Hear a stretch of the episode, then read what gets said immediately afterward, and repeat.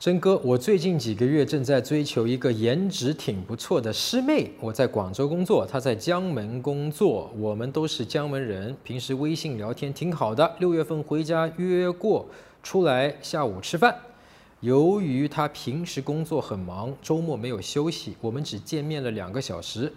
后来每次周末回去，她都上班，晚上约她说太晚或者正在家里吃饭。八月四号星期六，听说他离职了。星期天五号，我果断约。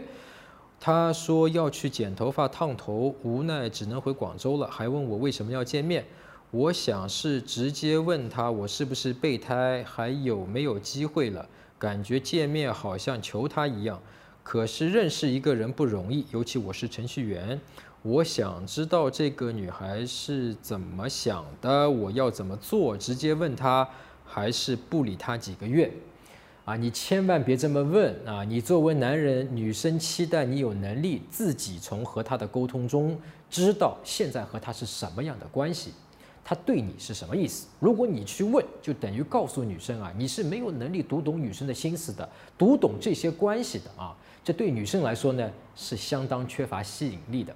所以呀，有魅力的男人从来不会去问女生我还有没有机会，哎，能不能给我一次机会啊？给我一次追你的机会，你喜不喜欢我呀？我和你还有戏吗？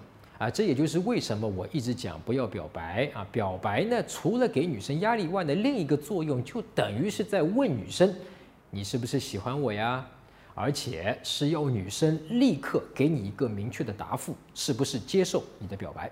当你告诉女生你读得懂她，而且你尊重她的当下意愿，那这个时候女生就会更加喜欢你。而且告诉女生的方式不是明着说，而是在浅沟通里面。那现在你告诉女生你读懂她的意思的最好方式就是不要再去联系她。目前她的那些行为的浅沟通信息就是啊，她现在还不想和你见面。你对他还没有建立起足够想和你单独约会的这样的一个吸引，那么这种前提下你去表白，甚至更卑微的去问他，是不是连当备胎的机会都没有了？这就是等于是自杀式的袭击。那很多哥们可能是想靠痴情、靠感动来打动女生，可是这种行为不仅不会让女生被打动，反而让她觉得你毫无吸引力，从心底里彻底把你 pass 掉。你想要吸引他，最重要的一点就是啊，你问一下自己，为什么不是你在选择他，而是他在选择你？那么这个框架是从什么时候悄悄地植入到你的潜意识里的？是因为像她这样颜值的姑娘，让你觉得和你有戏的就只有她一个，所以你格外珍惜，生怕她不要你。哎，如果是这样，你是不是默认了你这个人本身是好看的姑娘不会喜欢的那种类型？那又是为什么呢？你这个想法是从哪里获得的呢？